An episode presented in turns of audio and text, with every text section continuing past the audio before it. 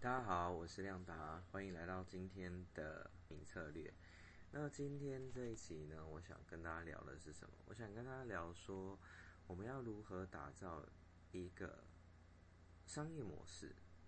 为什么打造商业模式？因为你需要钱嘛。你啊，如果你今天不需要钱的话，你就可以，你已经是富二代或是什么的话，我觉得这一集你就没有必要听。那如果你需要钱啊，你有啊基本的经一般的经济压力的话，我觉得啊商业模式这个东西呢，是你一定要去碰触、一定要去学习的。那啊前阵子我就跟我的朋友在聊天，那聊什么？聊说，诶，他最近在干嘛？他就说他最近一直在啊弄音乐，他一直在学自学这个音乐软体，然后。啊，想要参加比赛，可是我心里就想说，哎，我看他弄音乐也弄了大概至少有四五年了，但是他一直没有把从音乐上拿到任何的呃金钱的回报，那我就觉得这样是有点可惜的，因为我我以前也是一个呃算是业余的音乐人，然后。我也是用这样的策略，我就是用的策略呢，就是说我要啊把东西做到最好，然后一直在研发我的新歌，然后希望有一天有人赏识或突然爆红之类的。但是在研发东西的时候呢，你完全在创作，创作其实就是研发商品嘛。如果在商商业模式里面来讲的话。在创作的时候，我完全没有任何一丁点的收入，所以这个要导致我去做一些呃比较难累积经验的工作，比如说呃店员啊这一类的。那我觉得这样在人生的策略上，它其实是一个会让你没有后路的一个策略，它不是一个好的策略，因为呃像。如果说你一直当店员这类的工作的话，你之后的职涯发展的选择会受限，因为你的经验太单纯了。所以说，呃，我就会希望说，我的朋友他可以在音乐上也拿到金钱上的回报。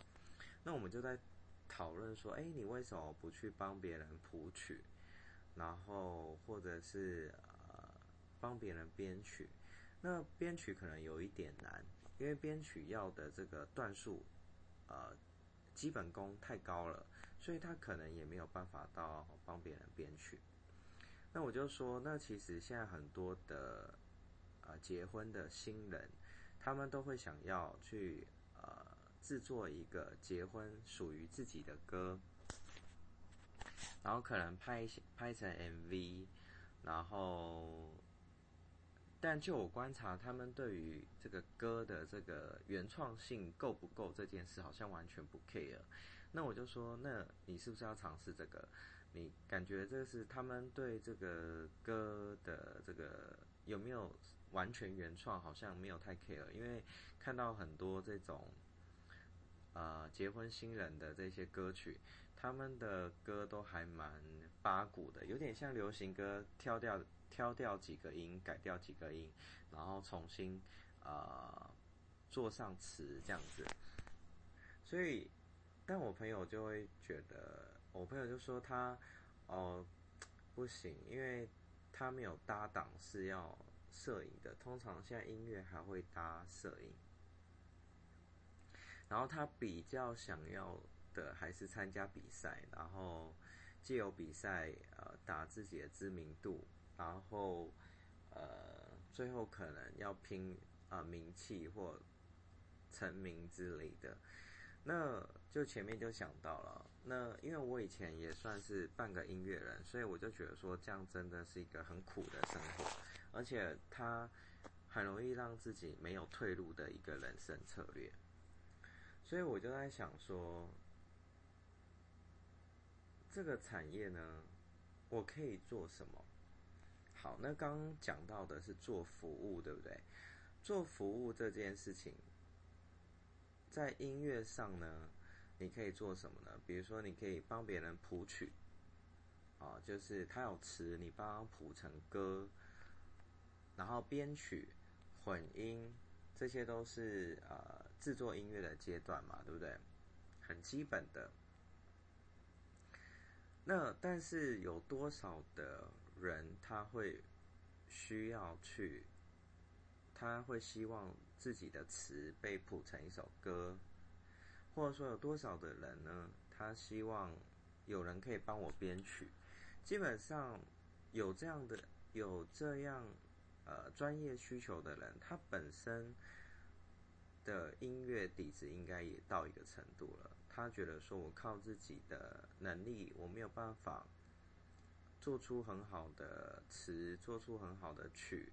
做出呃很好的配乐编曲，所以我才要找别人嘛。所以他的受众基本上就很小，受众小。然后你觉得编曲老师、混音老师啊、作曲谱曲的这些老师，他们多吗？他们其实还蛮多的，很多都科班出身。所以做服务这条路呢，不是好走，为不不好走。你理理智去分析的话不好走。那讲到一个后来我们讨论发现一件事情，就是音乐这个东西呢，甚至画画、写作，关于自我表达类的、自我创造类的东西呢，什么是好的商业模式？教学？为什么？因为其实我写一首歌。是想要证明我自己的才华嘛？我会写一首歌，不是说，呃，假如说我只会填词，然后我外包把这个曲都包了，这个这个东西可能就显得我没有那么有才华。我当然是能够自己通包写一首歌，会显得更有才华嘛。它有点像自我展现、自我表达，呃，有点像一个创作的欲望，或是我就是想。有这个能力写出一首好歌，我就是想有这个能力画出一个好画。我就是喜欢画，我就喜欢写，我就喜欢唱，这样子。那我希望我可以唱得很好，我希望能够在这边进步。所以有这个欲望的人，有这种自我表达、自啊创作欲望、创作这个作品欲望的人，其实蛮多的。他们其实也不想要靠别人完成一个作品。他们想要能够自己写出一首歌，画出一一幅画，然后写出啊一个词、一个词啊、一个诗啊，或是一篇很好的文章。所以说，我们后来的结论，我觉得还还不错，就是说，关于这种自我表达类的呃东西呢，你与其，呃不好意思，与其去做服务，比如说帮别人编曲、混音。呃，帮别人谱曲、填词这些做服务嘛，你不如走教学，因为教学的市场其实比较大，而且现在呃每个人都可以上架自己的音乐到串流平台嘛，所以现在出一批出歌是一件很简单的事情，所以走教学反而才是市场所在。那假设。那还有另外一个，就是我朋友一直很坚持要走的路，叫做成名啊。那成名这条路呢，我觉得它是一个非常烂的人生策略。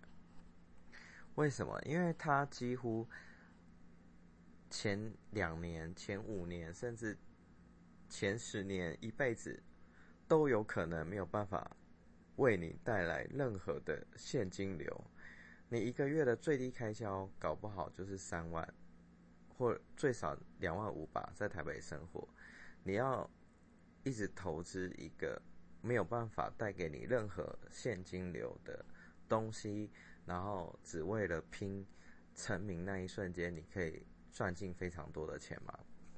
这样的风险其实太大，它不是一个好策略，因为。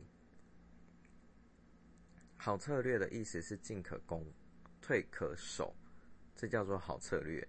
那如果说你这个呃，假设你今天去做服务员或店员，没有不好。